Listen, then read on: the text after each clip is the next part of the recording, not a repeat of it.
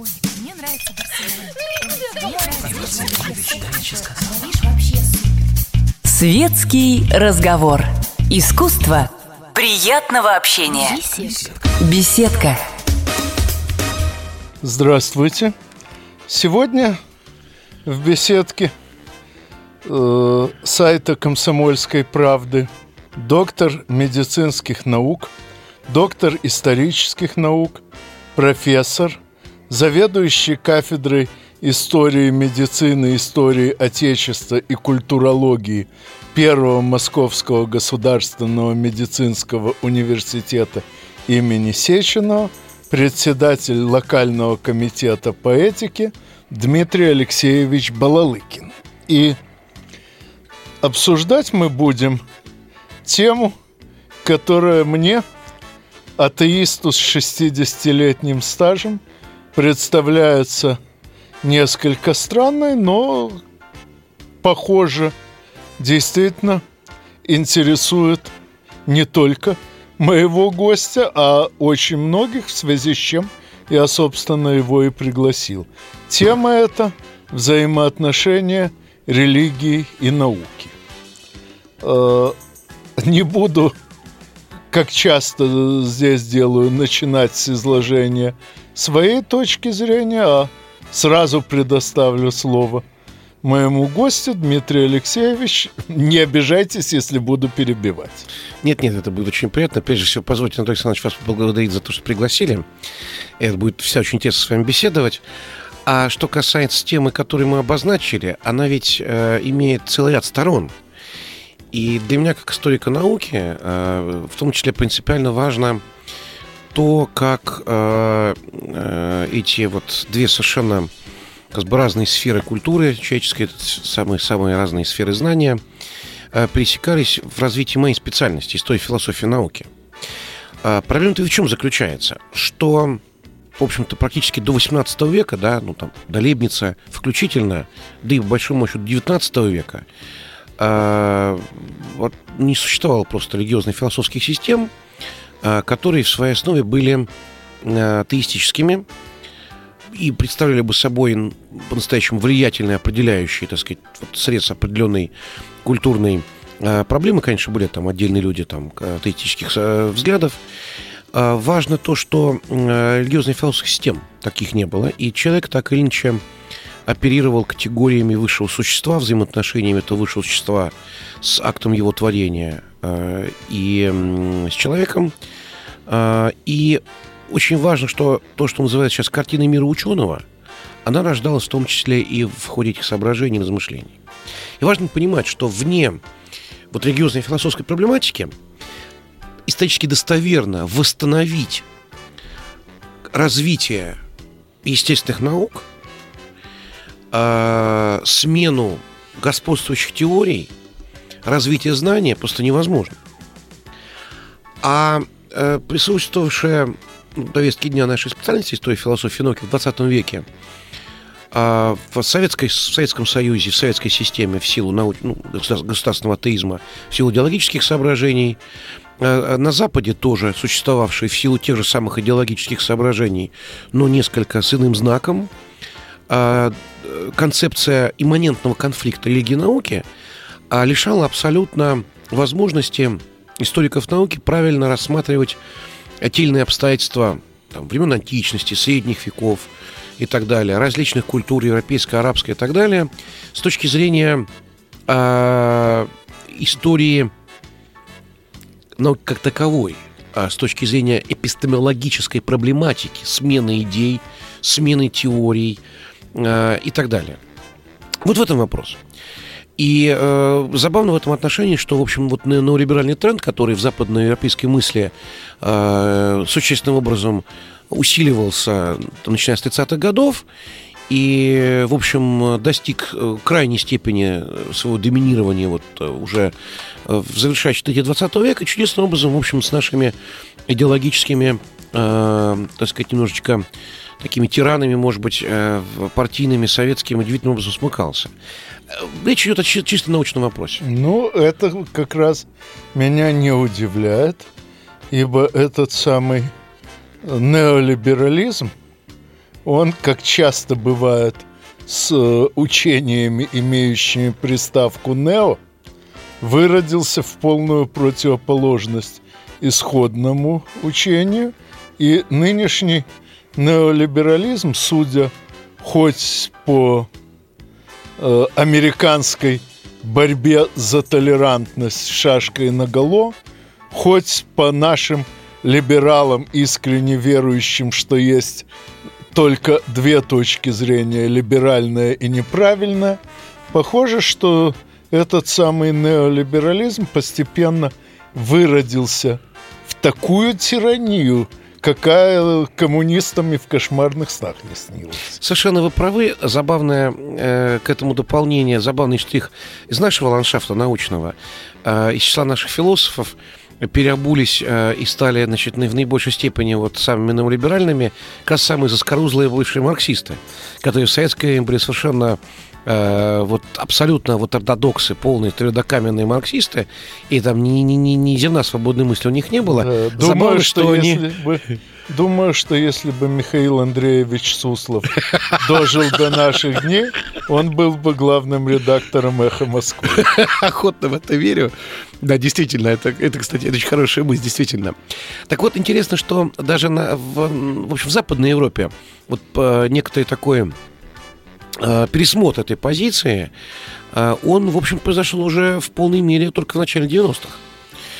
Э, правда, там другая была идея. Там была идея, что вот эта сакрализация науки на фоне успехов очевидных технологических конца 19-го, начала 20 века, с одной стороны. С другой стороны, вот этот вот триумф дарвинизма – не как научной теории, я думаю, сейчас научной теории классической дарвинизм никто даже не назовет, а скорее как тоже идеологии в какой-то степени, даже в очень большой степени ну, идеологии. Тут, тут могу себе позволить поспорить. Дело в том, что первоначальный дарвинизм это действительно была не строгая наука, а скорее направление исследований. И современная генетика очень многое в нем изменила. Тем не менее, главная концепция, что совершенствование обеспечивается э, триадой изменчивость, наследственность и отбор. Э, это подтверждается, причем сейчас мы знаем о каждом из этих трех факторов столько, сколько самому Дарвину и не снилось. Ну, именно Например, поэтому... выяснилось, угу. что э, что отбор идет, грубо говоря, не на уровне особи и даже не на уровне популяции, а на уровне комплекса взаимодействующих популяций разных видов. С этим невозможно спорить и не нужно. Э, вы сами сейчас ответили по существу э, на возможный вопрос современная эволюционная теория, с учетом особенно данной генетики, мало общего имеет э, с теми расхожими научпоповскими представлениями, которые охватили американское английское общество в конце XIX века.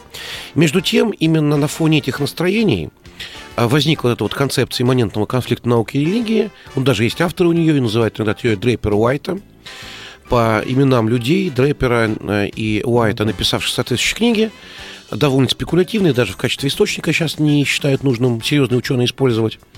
Вот было много критиков, начиная с сэра Генри Баттерфилда, 30-е годы, работавшего крупного английского историка э, науки и э, историка естествознания. Но по существу вот такой перелом, где э, вот эти клише Дрейпер Уайта были окончательно отвергнуты, связан Э, с именами вот э, Джона Хедли Брука, профессора Оксфордского университета, кстати, единственная мне известная кафедра, которая так и называется, кафедра науки и религии. Это в Оксфордском университете. Вот, в том числе некоторые мои личные, так сказать, личные мои друзья приложили к этому руку. Профессор Гэри Фенгрен, американский ученый известный, который, кстати, сегодня состоит на четверть ставки у нас на кафедре профессором.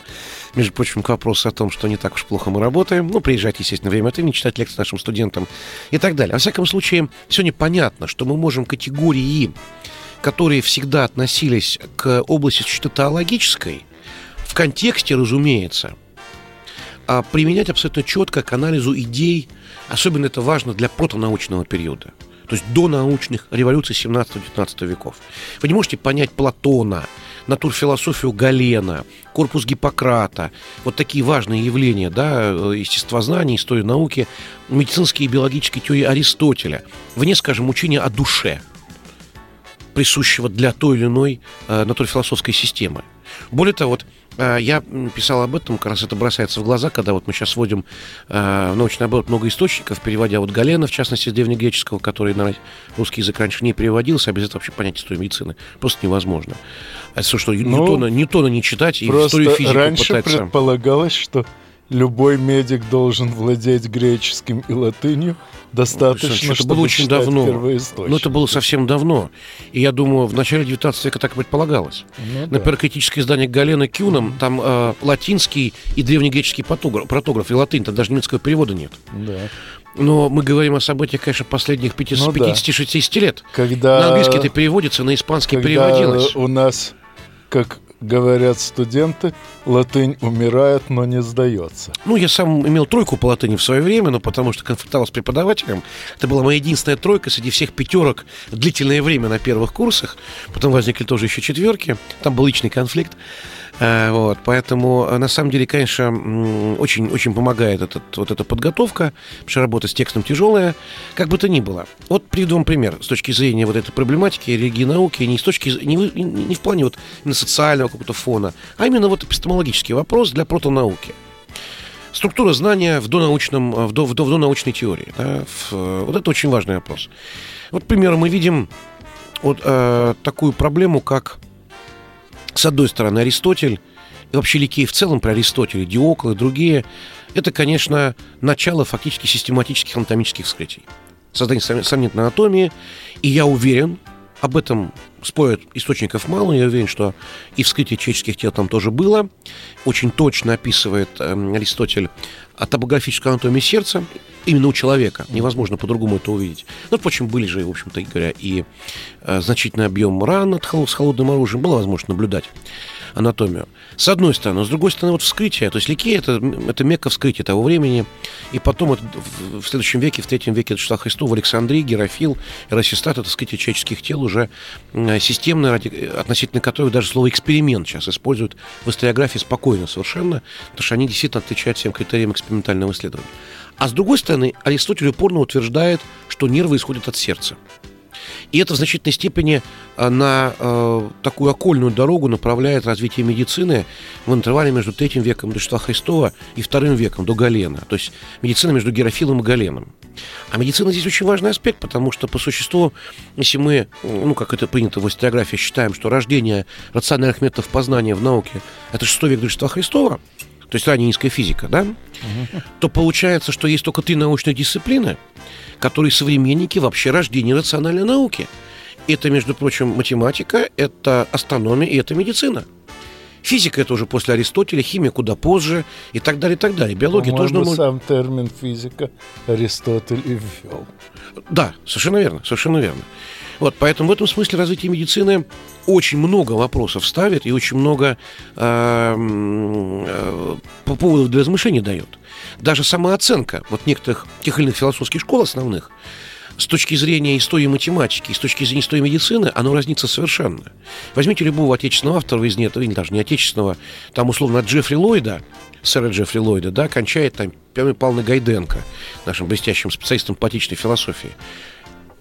Речь заходит об Илиатах. Тут же начинается разговор об их важном влиянии на математику. Но познавательный материал Илиатов был совершенно убийственным для развития медицины с точки зрения э, тезиса возможности получения достоверного знания об устройстве организма человека. С другой стороны, спросите историка физики, что такое атомная теория вещества? Скажут, о, гениальный Демокрит, гениальный Левкип. Но для нас это совершеннейшее, совершенно, совершенно слепой, слепой, абсолютно вот тупик мысли. Потому что проблема-то атомизма не в том, что атомы, а проблема в том, что хаотическое движение. И хаотическое движение исключает э, принцип телеологии, целесообразности функционирования. А цели функции нет, значит, невозможно четкое познание, значит, нет тезиса о законах, э, по которым осуществляется обмен веществ в организме. Значит, нет четких знаний физиологии, исключается системная общая патология. Значит, нет принципа влечения. То есть это совершенно тупик для медицины. Вместе с тем, эту точку зрения сейчас в историографии российской вы почти что не найдете. Э, ну, без... Э, ну, вот я эту дискуссию эту поднял вот последних лет работах в связи с переводами Галена в том числе ну, и так кстати, далее. Э, в итоге для того, чтобы преодолеть вот этот разрыв между случайностью и телеологией, понадобились э, и диалектика э, с ее стыковкой случайного и необходимого – то есть общефилософское исследование понадобилось и понадобился и тот же э, дарвинизм как толчок к теории эволюции, показывающий, э, что, собственно, и создает ту самую цель, к которой организм стремится.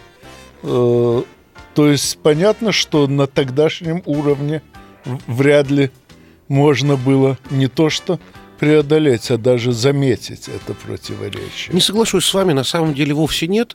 А, и про уровень сейчас скажу, если позволите, и про дарвинизм. А, дарвинизм для истории медицины совсем не понадобился, потому что понимание а, эволюции и развития в рамках вот вопросов изменчивости, в рамках естественного отбора, оно было всегда. Ламарк не меньше эволюционист, просто он по-другому это видел. И, между прочим, есть то, что говорить о том, что э, вот протонауку вспомнили, наверное, первым опытом именно эволюционной оценки единства живого и иерархичность его вместе с тем был тот же самый Аристотель, его зоологические ряды. Отсюда самое действие сравнительной анатомии, как достоверный источник исследований. Во-первых. Во-вторых, как раз-таки в то время, очень интересная вещь, получается, что вот та картина мира, которая предполагала э, существование бессмертной души, и мало того, что существование ее, но и нахождение ее конкретно в головном мозге, вот эта картина мира оказывается очень плодотворной для медицинских исследований и для создания целостной анатомофизиологической системы. Тут к вопросу именно о научном, эпистемологическом ракурсе проблемы э, науки и религии. А, и вот это тоже очень важный момент, потому что как раз вот э, это заблуждение Аристотеля, оно было не то чтобы заблуждением, прекрасно он видел, что нервы не исходят от сердца, но это была спекулятивная такая необходимость, потому что иначе целостная система не противоречивая физиологически не складывалась. Ни у него, ни у Диокла, ни у его продолжателей. И напротив, классический рациональный метод познания вот, и подход к медицине в духе Гиппократа э, в сочетании с вот этим вот платоновским догматом о трехчастной душе и бессмертной душе головном мозге, то есть головной мозг – центр функций, таким образом. Таким образом, дальше вскрытие Герофила в Александрии, исхождение, который искал нервы, исходит от, а, которые исходят от головного мозга, он их нашел и доказал, что это нервы как отдельная анатомическая структура, а вовсе не продолжение сосудов, как учил Проксагор и многие последние врачи перипатетики после Аристотеля и так далее, создало очень даже преемственность э, и очень, так сказать, стройную систему, которая в конце концов опять-таки заканчивается Галеном, как мы венцом вот протонаучного э, развития медицины, то есть целостной э, теоретической системой. Более того, именно Платон с этой идеей бессмертной души э, высказал блестящую совершенно догадку, она была не понята. Э, в Тимее довольно объемный пассаж по этому поводу есть. Была не понята, она была потом подхвачена из именно Галеном, поэтому один из главных трудов Галена так и называется, о доктринах Платона и Гиппократа. И это идея психосоматического единства организма которая до сих пор, ну, фундаментальнейшая абсолютно, она остается одной из главных, возможно, идей вот э, клинической медицины. Да. Все болезни от нервов, только одна от Да, да, ну несколько от удовольствия. Не в целом, да, да, их, ну, в общем, не одна, но их несколько. Но они сугубо прикладные, здесь я с вами согласен. Вот, э, ну, в общем, да. Потому что мне, э, поскольку у меня среди знакомых есть несколько хороших психологов и психотерапевтов, я неоднократно своими глазами наблюдал, как, э, как э, порождаются э, вполне себе соматические заболевания расстроенными нервами – и как психотерапевту удается лечить такие вроде бы явно физиологические расстройства, как аллергии, как э, э, бесплодие. Э, ну, я, язвенную болезнь добавьте к этому. Классика же, язвенная болезнь 12-перстной кишки. Здесь, кстати, вот классика как раз вот точно вот накопление знаний, точно вот совершенно идущая последовательно, э, значит, открытие блуждающего нерва, да, значит, его влияние на э, внутренние органы, прежде всего на антральное отдел желудка, 12-перстную кишку. Конечно, сильнейший стресс, моментально гипертонус блуждающего нерва. Здесь, пожалуйста, вам медвежья болезнь, известная, так сказать, всем. Да, здесь вам, пожалуйста, и острая язва, что угодно. Так вот, самое-то, что интересно, идея это сама это очень плодотворная научная идея, сугубо рациональная, предельно сегодня четко доказываемая объективным методами исследования. Но плодотворной почвой для развития именно такого взгляда на общую патологию была как раз идея Платона о трехчастной душе и вызвавшая большой очень стимул для дальнейших исследований идея нахождения э, беспредметной части в головном, в головном мозге. Собственно, эта идея была раньше, она была у Алкмиона Кротонского. Ну, причем тоже очень прикладная эта идея это была. Он наблюдал выпадение глазного яблока, э, повисшего на нервус околомоториус, на глазовидном нерве. И он четко видел связь анатомическую между глазом и головным мозгом. Он предположил, что есть вот эти вот образования, которые передают эту связь и так далее. И он после... не случайно, ведь, в общем-то, разброс мы делим даже многие школы медицинские и натурфилософские, потому что врач всегда философ, философ не всегда врач, но большинство из них таковы. Платон, скажем, врач-любитель, прекрасно изучавший медицину Филистиона в Сиракузах, Аристотель, ну, сын врача, одного из крупнейших деятелей Кницкой школы того времени, сам прекрасный врач, это очевидно, э, и так далее, и так далее.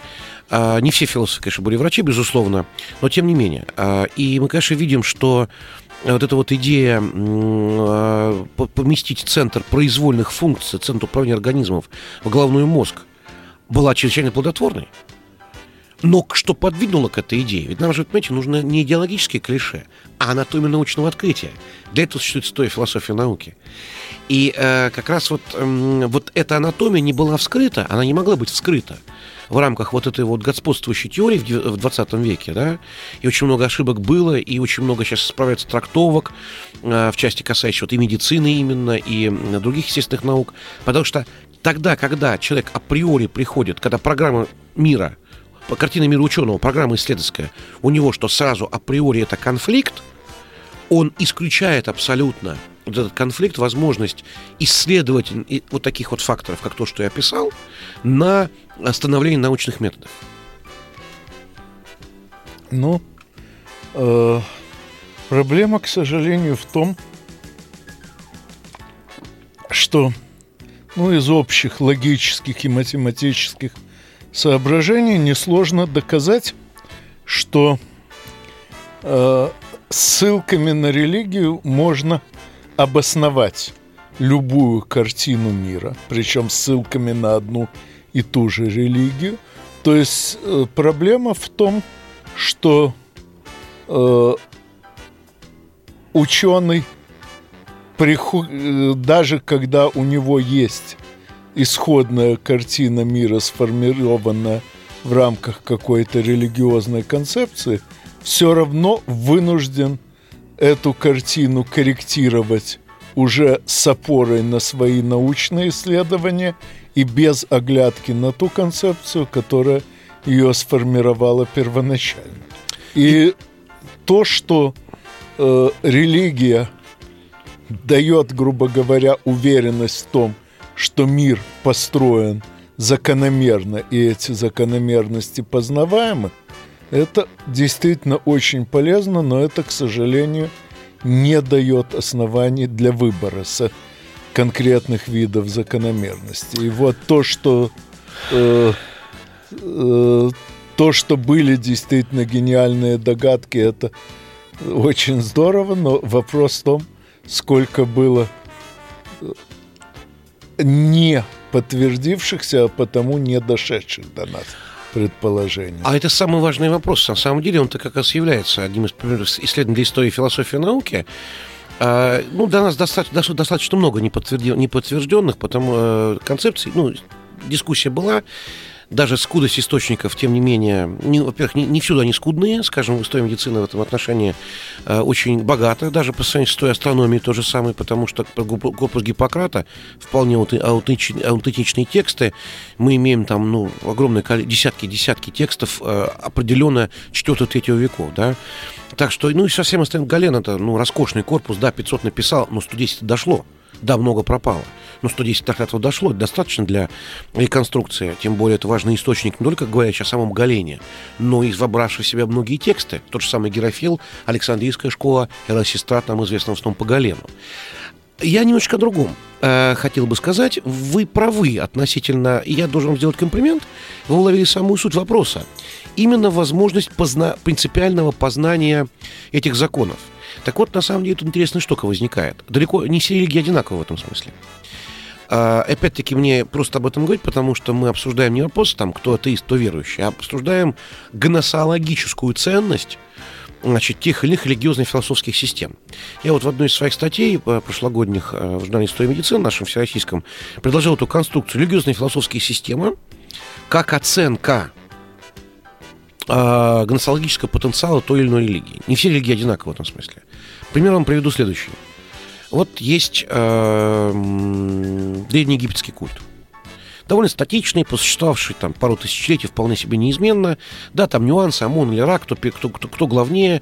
То же самое Шумер по мере, так сказать, внутренних политических вот этих всех ситуаций менялись там местами там э, Мардук с Энлилем, в одной ситуации Амон Сара в другой ситуации, но в целом достаточно статичный культ, гибкий, открытый, вместе с тем вбиравший новые божества, без проблем да, особенных. Извините, перебью, просто вспомнился мне замечательный римский обычай эвокация. Да-да. Когда я... Рим Совершенно шел верно. на кого-то войной, то на границе проводили специальный обряд, в котором всем местным богам гарантировалось уважение, и почитание. соблюдение всех обрядов за исключением человеческих жертвоприношений, но предлагали какие-нибудь замены, скажем, деньгами э, по цене э, потенциальных жертв.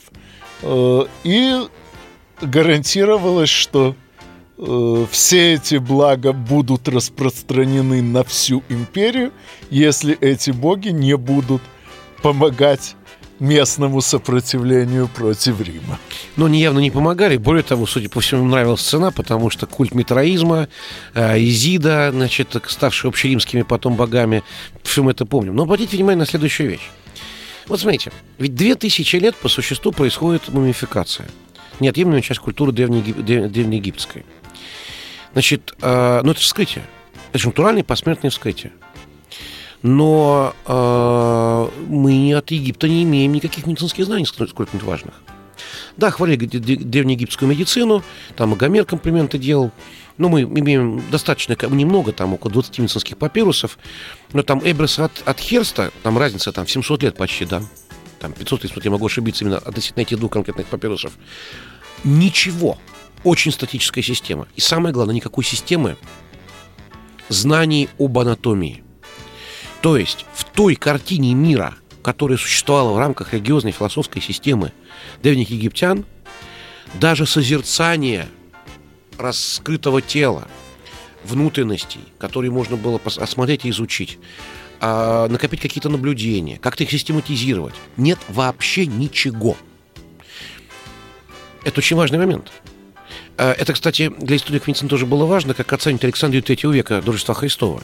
Как и вот эти уникальные вещи, вскрытия, переход к систематическим вскрытиям человеческих тел и так далее, как все-таки развитие ленизма или вот прививка ленизма на местную культуру.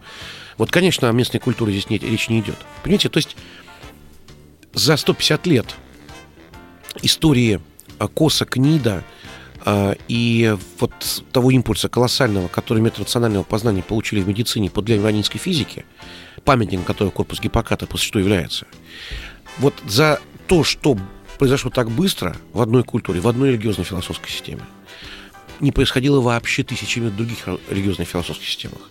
Ровно то же самое, может сказать, о Месопотамии. Ровно то же самое. Не все религии одинаковые. Моя идея состоит в том, что есть такие религии, из, как религии их сравнить бесполезно. В конце концов, каждому верующему дорога своя. Как и мне, как абсолютно ортодоксальному православному, Кстати, дорога своя тоже. Несколько лет назад я самостоятельно переоткрыл доказательства Спинозы, э, сводящиеся к тому, что если Бог действительно один, то тогда возможно бесконечно много равно боговдохновенных и равно истинных религий. Ну, ну логика думаю, тут простая. Это э, спекуляция, Лог... конечно, на мой Нет, взгляд. логика тут простая. Бог бесконечен, человек конечен. Даже, как, даже если Бог открывает человеку всю полноту истины, человек – способен воспринять лишь бесконечно малую ее часть. Бесспорно так, э, но это отнюдь, ну, ну во-первых, он не совсем бесконечен, он все-таки бессмертен. Не будем об этом забывать. Во всяком случае, вот, значит, мы тут же встрогаем сложный вопрос. Как то в гематологии у нас возникают вопросы друг к другу, да? да? А я поэтому и остался как раз в ракурсе совсем не сегодняшней дискуссии там о двух истинах, как минимум, там, культурологических аспектах отношений и так далее. Я как раз как историк науки имел в виду сугубо прикладной вопрос. И вот все-таки мы вынуждены признать, Потому что история науки тоже вещь неумолимая, как и политическая история. Проиграл, проиграл, да, выиграл, выиграл. А история медицины вообще вещь очень интересная. Ну, у нас какой критерий? Либо в морг, либо домой. Ну, сейчас, строго говоря, э, очень модна идея доказательной медицины, то есть сравнительных испытаний в таком режиме, чтобы ни больной, ни врач не знали, испытывается, какой конкретно метод в данный момент испытывается, но, к сожалению, проблема доказательной медицины в том, что не при всех болезнях можно оставить контрольную группу без лечения. Ну, во-первых, да, нельзя. Рука не подымется. Да, здесь определенный, да, конечно. А, так, собственно, это и есть то самое ограничение эксперимента и вообще такого любомудрия определенного, да, который накладывает границы специальности. У меня был очень забавный эпизод. Это было пару лет назад. Был всемирный и конгресс в Ноки в Манчестере. И, значит, э, я что-то такое вот с точки зрения, значит, местных товарищей брутальное докладывал по Галину, там вот по Александрии. И встал один товарищ, ну, вопросы потом были какие-то после моего сообщения. Встал один товарищ, значит, англосаксонский, вот, и сказал, вы знаете, говорит, вот, мне все это отвратительно ну, слушать то, что вы говорите.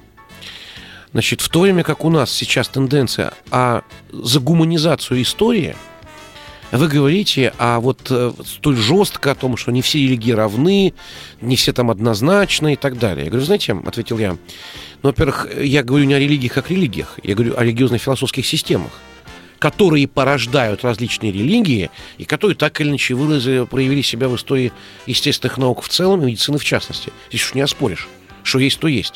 Если атомизм дал к жизни абсолютно бесплотных методистов, у которых у всех болезней есть две причины, от эти смешанные. Одно нарушение там пор, э, и, соответственно, состояние пор атомы плохо движутся. Другое нарушение дыхания, атомы плохо обмениваются с окружающей средой. А третья смешанная форма, и ты стоят нет никаких исследований общей патологии, да? А другая религиозная философская система, вот как раз э, идея бессмертной души, вот э, и, там, и так далее, нахождение в головном мозге, то, что я начал, дала комплексный взгляд на анатомию физиологию, на фундаменте которой мы в значительной степени до сих пор находимся, тут ничего не попишешь. А потом другую, другая вещь. Говорю, вы понимаете, у нас в медицине нельзя искусственно что-то гуманизировать или дегуманизировать. Вообще небрежность с понятийной системой наказывается в нашей научной специальности очень жестко. Дорогой пациента в морг. Поэтому неадекватность, а, а, размытость понятий, нечеткость понятий вообще недопустима. Но ведь раньше было ровно то же самое. Ведь во времена Гиппократа или Галена точно так же врачи степились к достоверному знанию и э, адекватному назначению.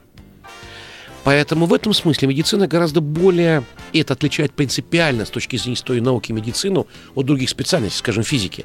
Медицина гораздо более преемственная специальность.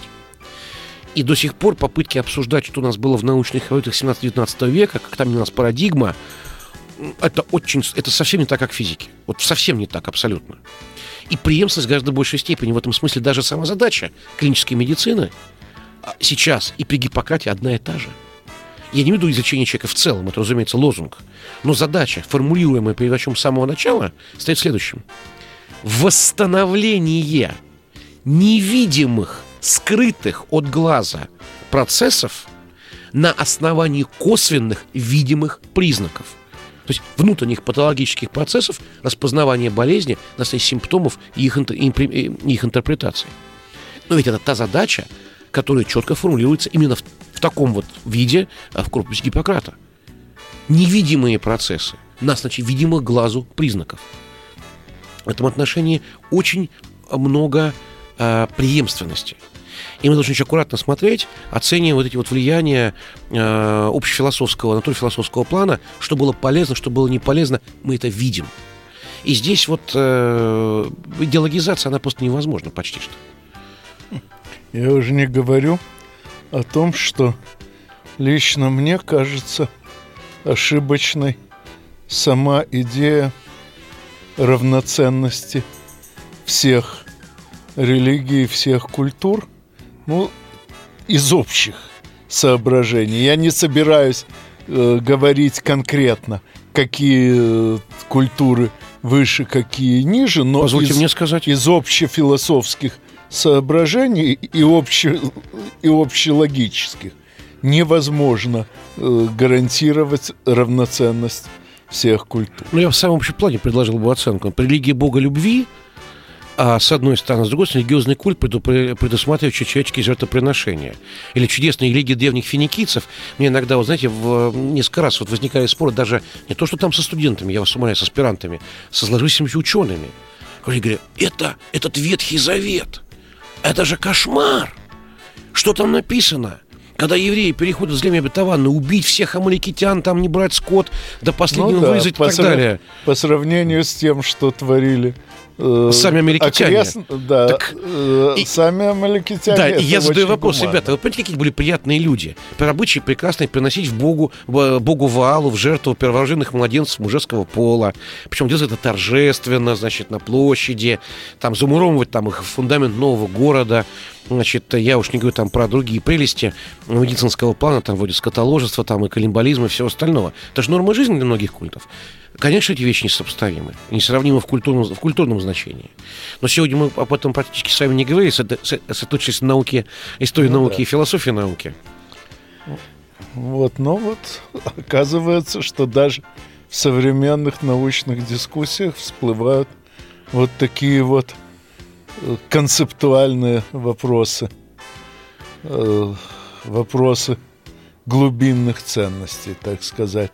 Вот, но по крайней мере, понятно, что э, э, религии, э, как говорится, Моисеева корня. Авраамические религии, то, что да, называется. Они очень, ну, все-таки Авраам считается прародителем, а Маше э, сформулировал. Да, безусловно, конечно. Вот, так вот, да.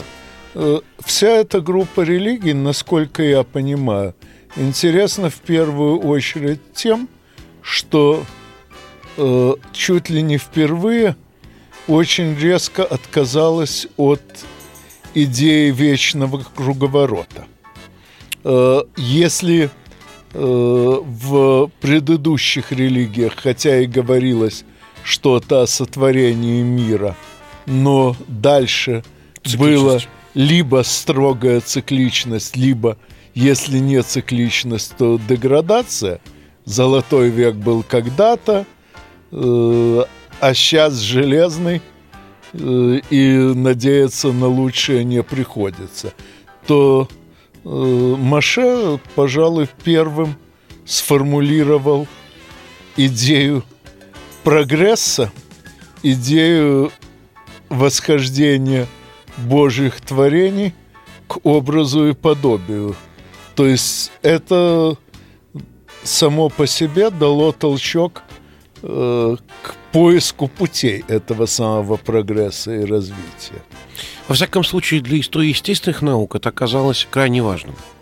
Это крайне важно. В этом смысле для меня история естествознания, история науки, э, конечно же, прежде всего, история медицины – это, безусловно, э, монотеистическая концепция мира плюс демократическое устройство общества. С точки зрения наличия конкуренции, с точки зрения, ну, разумеется, не в сегодняшнем понятии демократии, зачастую засаленном англосаксонской версии, подразумевается наличие конкуренции идей, свободы этих идей. Но и, я все-таки э, предпочитаю говорить не о конкуренции, а о соревновании идей. Безусловно, вот почему. но это то же самое Потому словами. что конкур... нет, это не другие слова. А почему? Конкуренция – это один из видов соревнования. Причем от других видов он отличается, во-первых, тем, что конкуренты э, всячески затрудняют друг другу доступ э, к, к своим достижениям. И, во-вторых, допустимым способом победы считается уничтожение соперника. С этой оговоркой и, я понимаю вашу точку зрения совершенно. Да. Кстати, у меня были э, экономические статьи на тему о том, какой вид соревнования выгоднее. И, в общем, оказывается, что конкуренция далеко не всегда – оказывается наилучшим и полезнейшим видом соревнований. Так вот, в науке это особенно видно. Наука развивается именно в режиме соревнования, поскольку каждый ученый очень быстро получает доступ к достижениям других и, опираясь на эти достижения, двигается дальше и, в свою очередь, открывает для других то, что нашел сам. Совершенно верно, безусловно, согласен. И надо э, позволить себе дополнить, что с точки зрения э, вот, вот этой ситуации важно также еще и в этой, в этой конкурентной, если угодно, соревновательной среде и в этой свободной среде, да, э, очень важно некое, некие, некие институциональные явления, которые делают привилегированным статус ученого. А в этом смысле школа философские в Древней Греции, в этом смысле экстерриториальность университетов и монастырей а, в средние века в Западной Европе. Никто из светских правителей не мог повлиять, только Папа Римский и так далее. А, если угодно, может быть, и статус там, в советское время какой-то определенный, привилегированный каких-то групп на физике, математике, да, работали на оборону, все прочее, тоже очень важный аспект. Потому что все-таки вот этот вот скорее полития, то есть демократия в аристотельском классическом варианте, чем нежели демократия как власть демоса, да, именно полития как социальный баланс, соревновательный свободный, да, он обязательно а, подразумевает привилегированный статус интеллектуала в обществе. И такое устройство экономической системы, которое его поддерживает. В ином случае никто не будет заниматься наукой. Ну, поскольку заниматься наукой нам предстоит еще не одно тысячелетие, я думаю, что с моим сегодняшним гостем еще не раз здесь встретимся. Надеюсь, Дмитрий Алексеевич, вы найдете время когда-нибудь еще тут появиться. Приду, спасибо. Ну а с вами, как обычно, услышимся через неделю в беседке «Комсомольской правды». До свидания. Всего доброго. Горячий кофе, светский разговор, интересные персоны, хорошая компания, беседка – уютное место для душевного разговора.